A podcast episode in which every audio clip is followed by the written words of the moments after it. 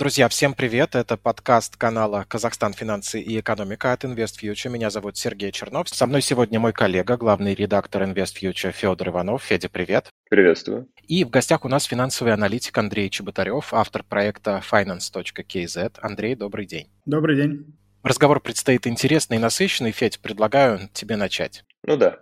Первый вопрос э, будет связан с такой животрепещущей темой для всего постсоветского пространства, в том числе для Казахстана. Это кредиты, закредитованность населения. Э, вот э, у меня есть небольшая статистика, что, например, за 2021 год э, объем кредитов выданных вырос на 83%, а сейчас, ну вот по последним данным, почти у четверти заемщиков есть просрочки по кредитам. И, конечно, это огромная проблема. То есть люди берут кредиты, но при этом отдавать их очень тяжело и зачастую просто нет возможности. И тут вопрос, самый логичный, который появляется. В чем все-таки проблема? В том, что невозможно себе приобрести квартиру, машину, либо даже оплатить зачастую еду а, в стране по каким-то причинам, а, ну, по, по высокому уровню, там, по причине высокого уровня безработицы, по причине в целом низкого благосостояния, или же проблема просто в низкой финансовой грамотности, люди видят, что, ага, можно прямо сейчас получить деньги и купить себе там новый телевизор.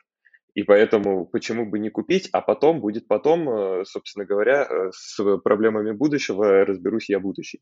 Вот в чем заключается главная проблема? Ну, нельзя прям так сказать, чтобы главное. Во-первых, хотелось бы не согласиться с цифрами. У нас NPL э, общий по всему судному портфелю не превышает 4%. NPL в МФО, то есть в самом таком рискованном секторе, составляет 7-8%. У нас нет четверти 25% NPL, это, во-первых. Поэтому, а, что касается объемов, да, они растут, потреб кредиты растут, но здесь тоже есть несколько подводных камней, сейчас более подробно расскажу. Но самое главное, что под, а, по кредитам на душу населения мы все еще отстаем в два раза от России. И, в принципе, я не считаю, что казахстанцы как-то очень сильно закредитованы. Именно потому что, а, у нас низкий NPL, б, у нас низкая кредитования на душу населения. И С у нас есть такой очень интересный финтех, который поработил весь рынок. И вот я свой личный пример всегда привожу. И вообще очень много, я, это регулярно требует нашего регу, э, регулятора. У нас очень поп популярна рассрочка. Она действительно беспроцентная, она бывает даже на 2 года. В среднем она всегда на 6 или 12 месяцев. И вот я как бы обставлял свою квартиру в прошлом году, а, пошел за техникой, и э, какой смысл мне платить всю сумму сразу, если я, заплатив всю сумму сразу, не, не получаю никакой скидки? Банальный метод подсчета показывает, показывает, что если я возьму рассрочку на год, я сэкономлю 9%, если я возьму рассрочку на 2 года, я сэкономлю 17% без учета инфляции. А инфляция сейчас только 17% у нас. Поэтому и я, и другие люди, и знакомые мои – никто не берет э, весь товар сразу, потому что абсолютно нет никакого смысла. Здесь есть небольшой подводный камень в том, что, собственно, этот банк, который предоставляет такие рассрочки, он нагнул именно сети э, электроники, и они не продают. То есть, грубо говоря, когда ты платишь все сразу кэшом, ты платишь и проценты этого комиссии этого финтеха. Поэтому нет никакого смысла платить все сразу. В итоге, но, конечно же, рассрочка по МФСО – это кредит, хоть и беспроцентная рассрочка, она ложится в судный портфель и отображается ростом кредитов. Когда-то у нас один из депутатов возмущался, что вот там у нас какой ужас, средний потребительский кредит опустился до 150 тысяч, это значит люди даже там даже холодильник не могут купить. Могут, но не хотят сразу за него платить. Зачем? У меня одна из самых выгодных покупок. Э, за 7 дней до начала войны я купил на 2 года в рассрочку новый Mac. Я искал его как бы за нал дешевле, но не нашел. В итоге это была реально одна из самых выгодных покупок, потому что через неделю цена его очень сильно выросла. Я даже первый, первый платеж за него не, и не сделал. Поэтому это двоякая ситуация. Я считаю, что казахстанцы, в принципе, прекрасно обслуживают свои долги. Да, NPL вырос в этом году, а, но и год такой не очень простой, но никаких критичных уровнях NPL нет. Что касается определенной касты людей, я бы сказал, которые действительно берут кредиты, не желая их платить, да, эта проблема есть. Она от низкой финансовой грамотности и, не будем скрывать, несколько подогрета популистскими действиями правительства. Если вы знаете, у нас два года назад списывали кредиты. Причем делали это всем, не тем, кто действительно нуждается, а всем. Там доходило до курьезных ситуаций, что даже там зампредом крупных э, нацкомпаний списывали. Там были определенные критерии, если ты под них подходишь, тебе автоматически списывают кредит. Все мы знаем, что если один раз списали кредит, люди будут думать, ну вот, окей, уже ж один раз было, сейчас мы еще раз возьмем и потом спишем опять. Поэтому такое есть. Очень большие ожидания от закона о банкротстве, которого у нас не было. У нас не было закона о банкротстве физических лиц, оно должен, он должен быть принят сейчас. Но, на мой взгляд, сколько я не общался на всех там круглых столах, просто с людьми, э, люди опять же путают. Закон о банкротстве, э, они думают, что это будет очень простой какой-то механизм списания, там два клика через наши госуслуги можно будет там подать заявку, и ты больше никому ничего не должен, и также себе прекрасно живешь. Но это ошибочно. У нас достаточно ну, а, похожие на российские, но достаточно жест, жесткие, жесткие условия по закону о банкротстве. Это там 7 лет, 3, 3 года нельзя выезжать из страны, 5 лет нельзя брать новые кредиты. А, и что-то еще там было. Ну, в принципе, ты получаешь черн, черную метку, потому что за, банкротство остается в твоей кредитной истории навсегда. Поэтому это общая проблема. С одной стороны, низкая финансовая грамотность тех, кто считает, что кредит это какие-то дешевые деньги, где я сейчас возьму, дальше где-нибудь, где-нибудь их э, заплатам, где-нибудь дальше я их оплачу как, ну, как-нибудь. С другой стороны, это проблема того, что у нас в кредиты ложатся все рассрочки, нет разделения, и в итоге э, на макроуровне видно, что, о боже, э, потребы растут, и это так страшно и плохо. На самом деле, вот я сужу по NPL, что особых проблем сейчас нет. Люди прекрасно обслуживают свои долги, прекрасно платят свои рассрочки, потому что просто поним... они понимают цену денег. Андрей, извините, я вас перебью. Я с вами немного хотел бы не согласиться, потому что NPL, мне кажется, репрезентативный показатель в первую очередь для банковской системы. При этом э, я даже открыл сейчас на всякий случай э, статистику первого кредитного бюро э, в РК. И э, 24%, судя по всему, действительно какая-то ошибочная информация была, но при этом среди всех заемщиков, э, которых 7,5 миллионов, более 17% э, имеют э, невыплаты, которые превышают 90 дней. То есть при том, что действительно общий портфель кажется не таким уж нездоровым, относительно количества заемщиков, которые, э, у которых есть просрочки серьезные по кредитам, э, довольно-таки большое, 17%. И э, ну, я бы не сказал, что, возможно, это не проблема со стороны банковской финансовой системы, но это проблема со стороны именно физических лиц, которые либо ну, как мы уже это обсуждали, не хотят возвращать, либо просто не могут физически этого сделать.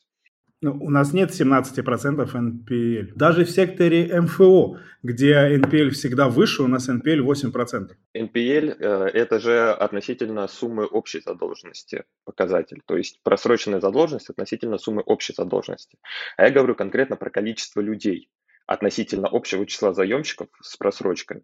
И здесь показатель как раз-таки составляет 17%. Может быть, я эти данные не смотрел, сейчас быстро на, на сайте у них не вижу. Хорошо, перейдем к закону о банкротстве, раз такая вытекающая тема из предыдущего ответа. Поможет ли он гражданам и есть ли в нем какие-то особенности, о которых стоило бы сказать сейчас? У него очень завышенные ожидания, потому что очень многие думают, что это будет прям списание. Люди путают банкротство и списание. Это будет достаточно длинная процедура, процедура, судебная и внесудебная, до 5 миллионов тенге. Это порядка, там, сколько, 10 тысяч долларов сейчас. Это вне, внесудебная будет, но она все равно будет длиться около полугода и по ней даже могут, ну, то есть она не распространяет, даже квартиру могут забрать, там очень хитро, если квартира – это ипотека, и ипотека погашена менее чем на 70%, то есть если ты не большую часть ипотеки еще не, выпл- не выплатил, квартира залоговая, то ее могут забрать. Если выплачено больше, там 60-70% ипотеки, то, то квартиру забирать не будут. И, соответственно, э, единственное жилье тоже, тоже забирать не будут. Я считаю, что он переоценен. А, люди, когда столкнутся с реальной с реальным механизмом объявления себя банкротом, а, то ну, вал таких заявок будет гораздо меньше. Я оцениваю где-то там в десятки тысяч, то есть порядка 60-80 тысяч за первый год. А можно уточнить? Вот в России, например, считается, что единственное жилье не может быть взято в ипотеку. В Казахстане точно такое же правило, то есть жилье, в котором человек, пусть даже единственное живет, но в ипотеке, оно не считается единственным жильем. А если он уже выплатил всю сумму долга, то тогда э, у него никто его забрать не может. Ну да, я только что рассказал, что если это жилье не в ипотеке, не в залоге, оно никак не, поп не попадает сюда, его не, заб не заберут вообще. Если это ипотечное жилье, оно в залоге, его, его могут забрать, если оплата а, по ипотеке меньше там 60-70%. То есть если большую часть ипотеки ты погасил, у тебя не, заб... не заберут его. Если не погасил, могут забрать. Спасибо. Повышение финансовой грамотности – это же довольно долгий процесс. Как-то удается отследить его подвижки и, как на ваш взгляд, на чем стоит сосредоточиться просветителям в первую очередь? Подвижек нет э, особых. Более того, у нас очень интересная ситуация складыв, складывается. Вот мы о закредитованности говорили и о том, какой ужас, и люди берут кредиты, не зная, как их отдавать. Правительство регу... регулярно просит граждан жить по средствам, но будем честны, у нас правительство живет не по средствам. У нас достаточно большой дефицит бюджета, который мы пополняем из нацфонда, либо же занимаем на рынках капитала. Вот недавно мы заняли в ЕБРР очередную сумму для покрытия дефицита бюджета. То есть люди, они же тоже не самые глупые. Они видят, что правительство само живет не по средствам, а, живя в долг и беря кредиты. Люди поступают ровно, ровно так же. Что касается общей финансовой грамотности, очень много проектов, очень большие деньги туда вкладываются, но результата никаких нет. Можно посмотреть, очень, очень показательный пример. У нас есть целый отдел в местном агентстве по, это, э, агентство по регулированию и развитию финансового рынка, это отдельная структура, которая заведует банками. Они делают прекрасные ролики, но эти ролики собирают по 50-100 просмотров. Зачем их и это, это делается, не очень понятно. Сейчас новая идея преподавать финансовую грамотность в школе. Лично я выступаю против по одной простой причине. А кто будет эти уроки вести? Учителя физры, труда, физики. Они что будут рассказывать? Что кредиты – это плохо. Вот мой личный пример. Я привел ребенка в садик, и там в старшей группе очень кичилась этим руководитель садика, что есть финансовая грамотность, что им преподают финансовую грамотность. Я такой, оп, интересно, а что вы рассказываете? Он говорит, ну мы рассказываем, что кредиты это плохо. Потому что вообще в Казахстане очень ну, не любят кредиты, считают, что быть должным кому-то это прям плохо. Вот, поэтому я против, э, чтобы сейчас вводили уроки финансовой грамотности, просто потому что э, это будет еще хуже. Ну, расскажут им, что такое акции, там, облигации, что такое курс. Но ребенок от этого ничего не поймет. Простой пример есть в Польше. Они пошли таким же путем, у них уроки финансовой культуры в школе есть, но Центробанк 10 лет ездил по всем, по всем городам Польши, обучал учителей, которые будут вести эти уроки, разрабатывал методику и только потом запустил уроки. Что касается того, чтобы это было реально популярно, я считаю, у меня моя личная точка зрения, что финансовая грамотность, она начинается из семьи. В школе нигде ее особо не привьешь. Если папа с мамой делают семейный бюджет, знают, сколько они получают, сколько они тратят, какие у них есть активы и пассивы, банальная табличка в Excel – то ребенок в такой семье будет финансово грамотным. Если нет, и семья живет а, от зарплаты до зарплаты, не понимая сколько, какие у них цели, если, и есть ли у них вообще финансовые цели, то и ребенок будет жить так же.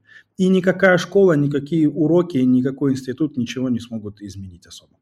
Государственное участие в просвещении на тему финансовой грамотности – это проблема многих стран. Мы тоже в России о таком слышали, видим какие-то претензии со стороны экспертного сообщества. А что если э, взять в расчет в этом уравнении еще и брокеров, которые сейчас, как я слышал, активно развиваются, и для того, чтобы как раз привлекать народ в инвестиции, создают какие-то свои финансовые академии виртуальные, причем бесплатные, тоже дают какие-то уроки, объясняют основы финансовой грамотности. Их усилия тоже пройдут э, незамеченными? Ну, по сути, да. Это малая капля в море. Да, у нас есть брокеры, у них есть а, свои академии, у кого-то платные, у кого-то бесплатные, есть даже какие-то детские там карты в банках, есть даже детские брокерские счета, но все это капля в море только для жителей крупных городов, где проводятся эти семинары, до периферии это уже не доезжает нигде, никак и ни в каком виде, к сожалению. Андрей, спасибо. Это интересный взгляд,